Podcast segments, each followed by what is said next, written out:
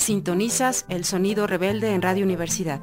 Como todos los miércoles a las 4 de la tarde, un instante festivo en la lucha por la democracia, la libertad y justicia. Un momento en el espectro del cuadrante radiofónico de dignidad a través de Radio Universidad Autónoma de Querétaro.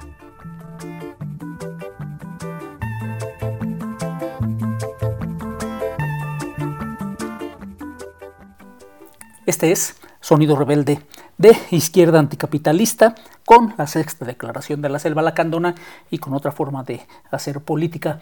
Este miércoles 27 de diciembre del 2023 en el que traemos el más reciente comunicado que es la vigésima y última parte. Por su extensión lo dividiremos en este y el programa también de la próxima semana.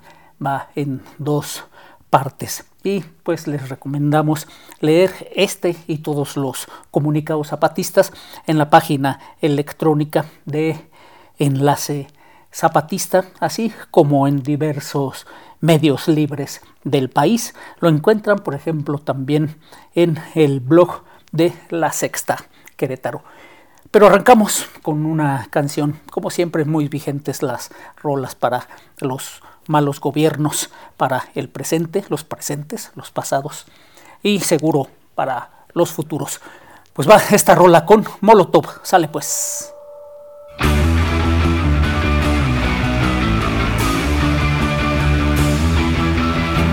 Nací en un día de enero en épocas de Echeverría. No era gente de dinero, tampoco era de familia. De entre desaparecidos, jóvenes y confundidos A ellos no les ayudaron, solo se las arreglaron. Luego de criar a los críos vino un tal López Portillo. Según esto muy leído, muy soberbio y engreído. Como un perro les dijeron que defenderían al peso Pero el perro era un sabueso y quería robarse ese hueso. Casi del mismo perfil, también de filas del PRI A jodernos por seis años. Vino un de la Madrid. Cuando en épocas del sismo no ayudó a los mexicanos, pudo más un narcisismo y mejor se lavó las manos. Remedio para el egoísmo de esta clase de alacrán. Prefirió picarse el mismo y el solito darse crán. No podía ensuciarse más la imagen de un presidente que en la fiesta del mundial le chifló toda la gente.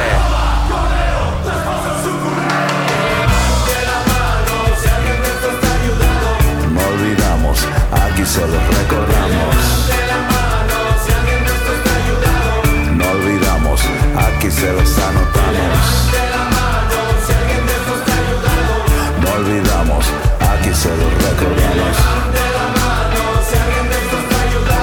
No olvidamos, aquí se los anotamos. No sabía lo que venía, pero vino un tal Salinas, genio de la economía, a dejarnos en la ruina. La Secretaría de Programa y Presupuesto se coló el doctor y maestro de quitarnos lo que es nuestro. Este se embolsó el dinero, pensó que éramos pendejos, le quitó tres ceros y nos los cambió por nuevos pesos. Había que encontrar la forma de bajarle de blanquillos, con el típico dedazo nos pusieron a seguir. Vino un tal Vicente Fox, según esto con un cambio, vino a calentar la silla, pero la de su caballo, puso a chambear a Martita como su lacayo, vacaciones en el rancho con todo Luego vino Calderón de la libre de derecho, hizo casi todo mal, todo lo dejó maltrecho ante la inseguridad. No dio a torcer ese brazo, pegó duro al criminal, le pegó más fuerte al vaso.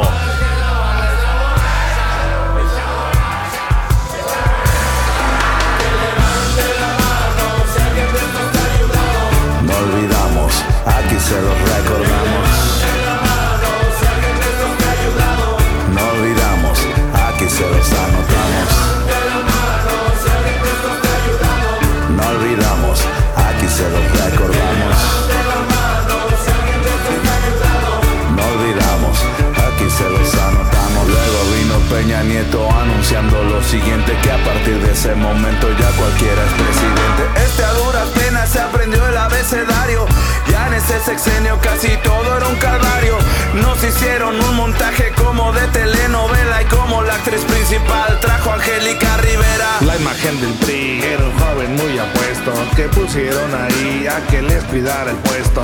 Vino López Obrador del país de los abrazos, hace casi todo bien, pero yo tengo otros datos. Culpa por todo lo malo a todos los anteriores porque que todos son corruptos porque son conservadores. Acabó a la corrupción con un pañuelito blanco, arrasó con la pandemia con imágenes de un santo.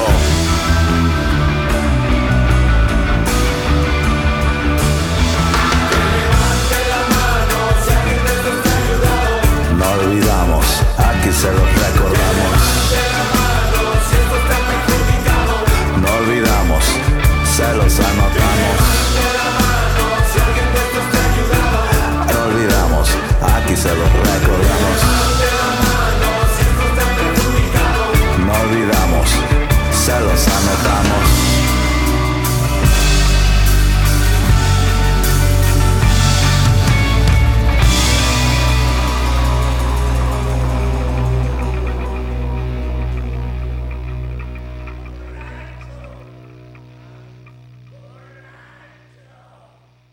Bien, pues esta es la vigésima y última parte, el común y la no propiedad.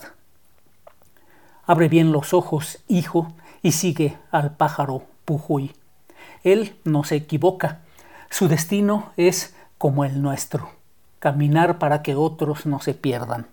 Canec, Emilio Abreu Gómez.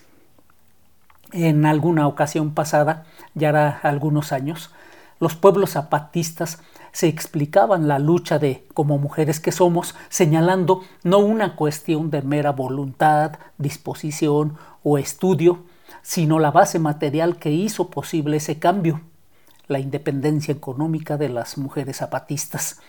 Y no se referían a tener empleo y salario o a la limosna en monedas con que los malos gobiernos de todo el espectro político compran votos y adhesiones.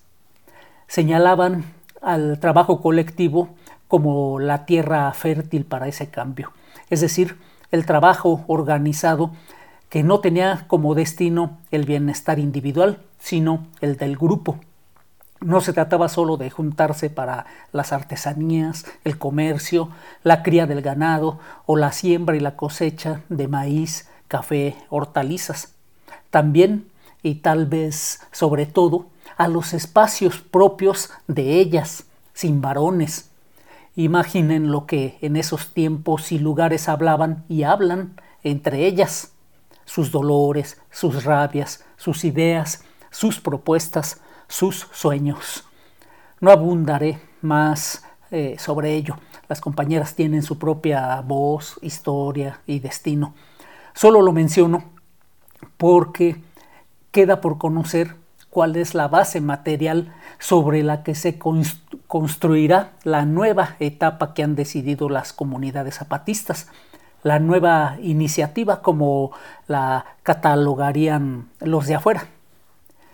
Tengo el orgullo de señalar que no solo la propuesta íntegra fue producto desde su concepción del colectivo de dirección organizativa zapatista, toda ella de sangre indígena y raíz maya. También que mi labor se limitó a proporcionar información que mis jefas y jefes cruzaron con la suya y después a buscar y argumentar objeciones y probables y futuros fracasos, lamentada hipótesis a la que hice referencia en un texto anterior. Al final, cuando terminó su deliberación, y concretaron la idea central para someterla a la consulta con todos los pueblos, a mí me sorprendió tanto como tal vez a ustedes ahora que la van a conocer. En este otro fragmento de la entrevista al subcomandante insurgente Moisés, él nos explica cómo fue que llegaron a esta idea de el común. Tal vez alguien de ustedes pueda valorar el sentido profundamente rebelde y subversivo de esto en lo que para no variar nos jugamos la existencia. El capitán. La no propiedad. Bueno, dice el subcomandante insurgente Moisés. Bueno, pues en resumen, esta es nuestra propuesta. Establecer extensiones de la tierra recuperada como del común, es decir, sin propiedad, ni privada, ni ejidal, ni comunal, ni federal, ni estatal, ni empresarial, ni nada. Una no propiedad de la tierra, como quien dice, tierra sin papeles. Entonces, En esas tierras que se van a definir, si preguntan de quién es ese terreno o quién es el propietario, pues se va a responder de nadie, es decir, del común. Si preguntan si es tierra de zapatistas, de partidistas o de quién, pues de ninguno de ellos. O de todos, es lo mismo. No hay comisariado o agente a quien comprar, asesinar, desaparecer. Lo que hay son pueblos que trabajan y cuidan esas tierras y las defienden. Una parte importante es que para que se pueda lograr esto, tiene que haber un acuerdo entre los pobladores sin importar si son partidistas o zapatistas. O sea que tienen que hablar entre ellos, no con los malos gobiernos. Eso de buscar el permiso de los malos gobiernos solo ha traído divisiones y hasta muertes entre mismos campesinos. Entonces, respetando las tierras que son de propiedad personal familiar y las que son para trabajo de los colectivos, se crea en terrenos recuperados en estos años de guerra esta no propiedad y se propone que se trabaje en común por turnos sin importar qué partido eres o qué religión o qué color o qué tamaño o qué género eres. Las reglas son sencillas. Tiene que ser acuerdo entre los pobladores de una región. No cultivar drogas, no vender la tierra, no permitir la entrada de ninguna empresa o industria. Quedan excluidos los paramilitares. El producto del trabajo de esas tierras es de quienes la laboren en el tiempo acordado, no hay impuestos ni pago de diezmos. Cada instalación que se construya queda para el siguiente grupo. Se llevan solo el producto de su trabajo, pero de todo esto ya iremos hablando más después. Esto, así muy resumido, es lo que se presentó y se consultó con todos los pueblos zapatistas, y salió que la inmensa mayoría estuvo de acuerdo, y también que en algunas regiones zapatistas ya se estaba haciendo desde hace años. Y nosotros lo que decimos fue pues proponer un camino para poder cruzar la tormenta y llegar con bien al otro lado, y no hacer ese camino solos como zapatistas, sino que juntos como pueblos originarios que somos. Claro, sobre esa propuesta saldrán más de salud, de educación, de justicia, de gobierno, de vida digamos que lo que vemos necesario eso para poder enfrentar la tormenta. Pensar el camino y el paso. Que cómo llegó en nuestra cabeza. Bueno, pues te platico. Vimos varias cosas. O sea que no solo salió de una vez esta idea, como que se juntaron y pues como que lo fuimos viendo parte por parte y ya luego todo junto.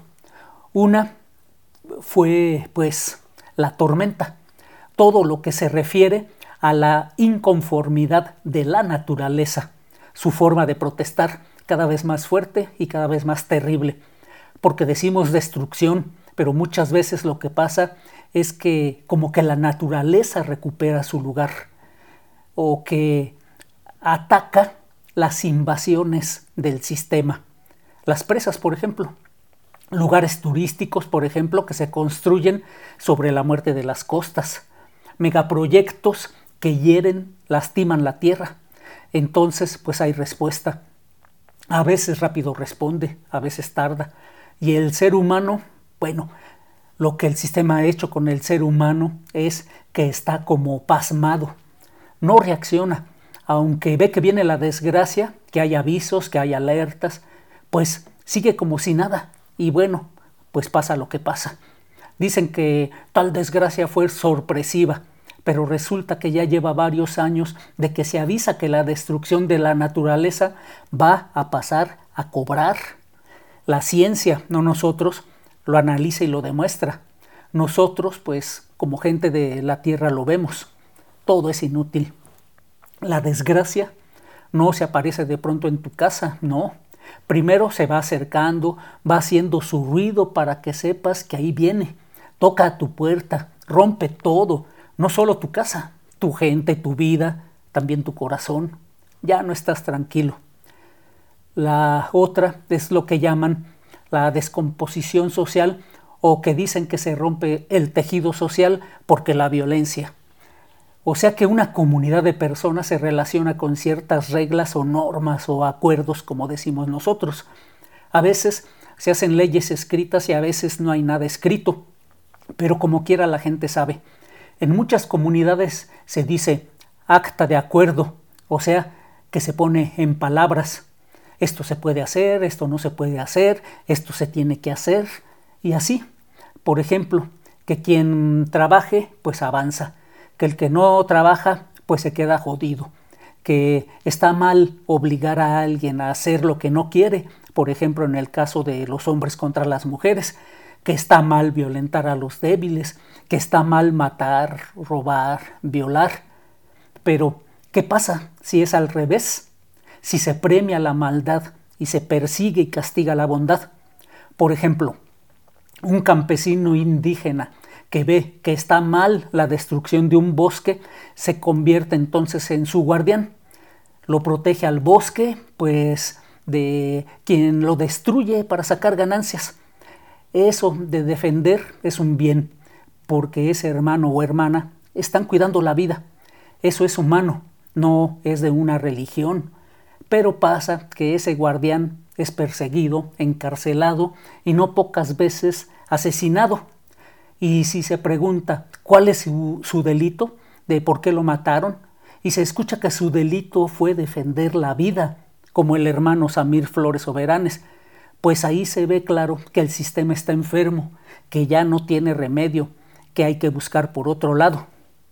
¿Qué se necesita para darse cuenta de esa enfermedad, de esa podredumbre de la humanidad? No se necesita una religión o una ciencia o una ideología.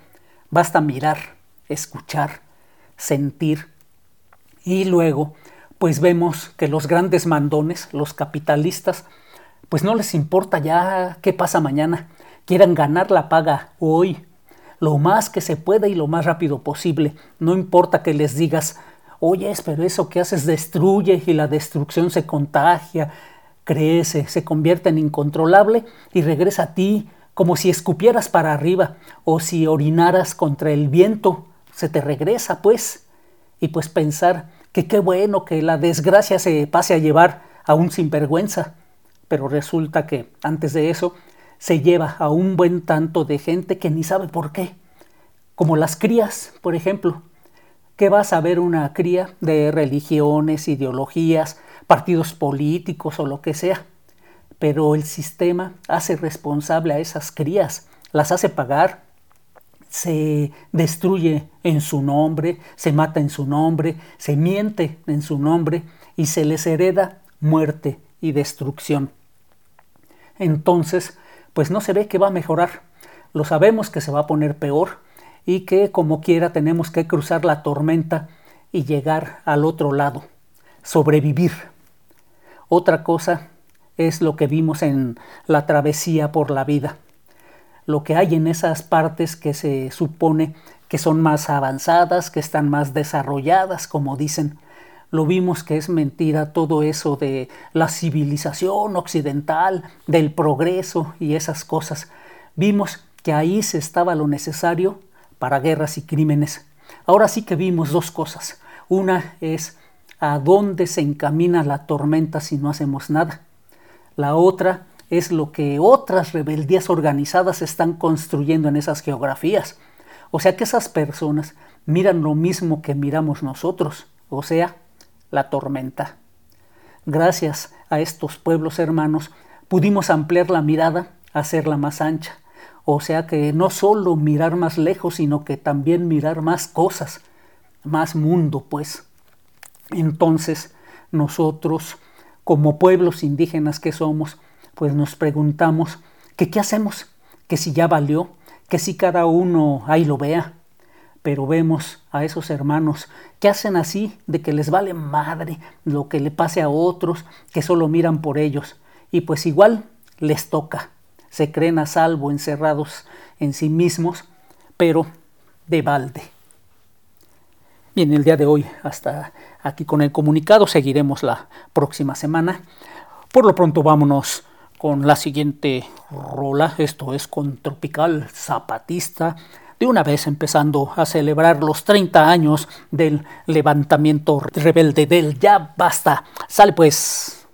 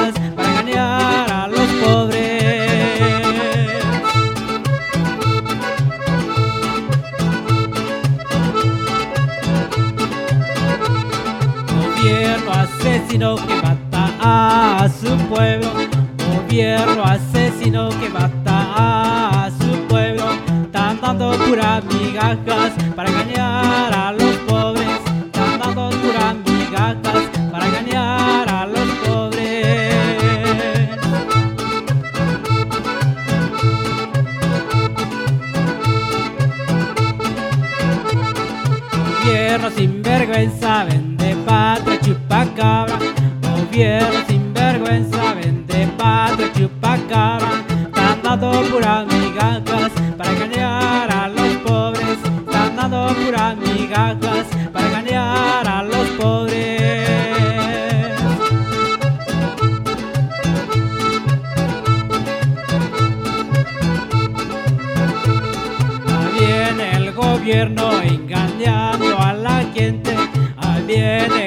Gobierno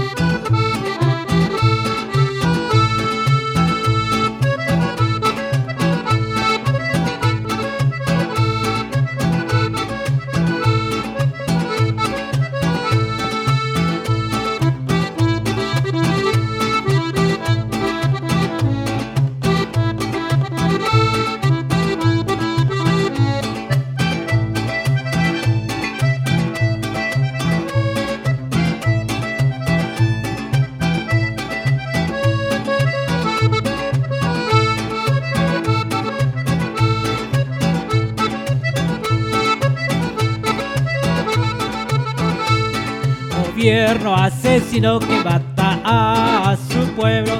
Gobierno asesino que mata a su pueblo. Están dando puras migajas para engañar a los pobres. Están dando puras migajas para engañar a los pobres.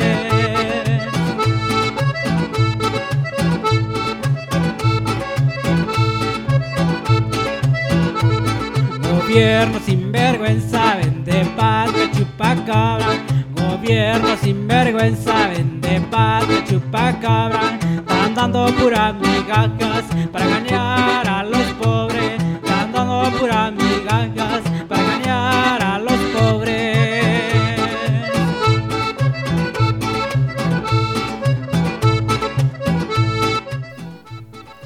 Bien, pues este es el sonido rebelde otro periodismo, otra información, otra comunicación, otro arte, otra cultura y otra forma de hacer política. Libertad y justicia para todos los presos políticos del país, que se cancelen las órdenes de aprehensión en contra de luchadores sociales, no a los megaproyectos de muerte y destrucción del mal gobierno y no más agresiones a las comunidades zapatistas. Sale pues, la lucha sigue.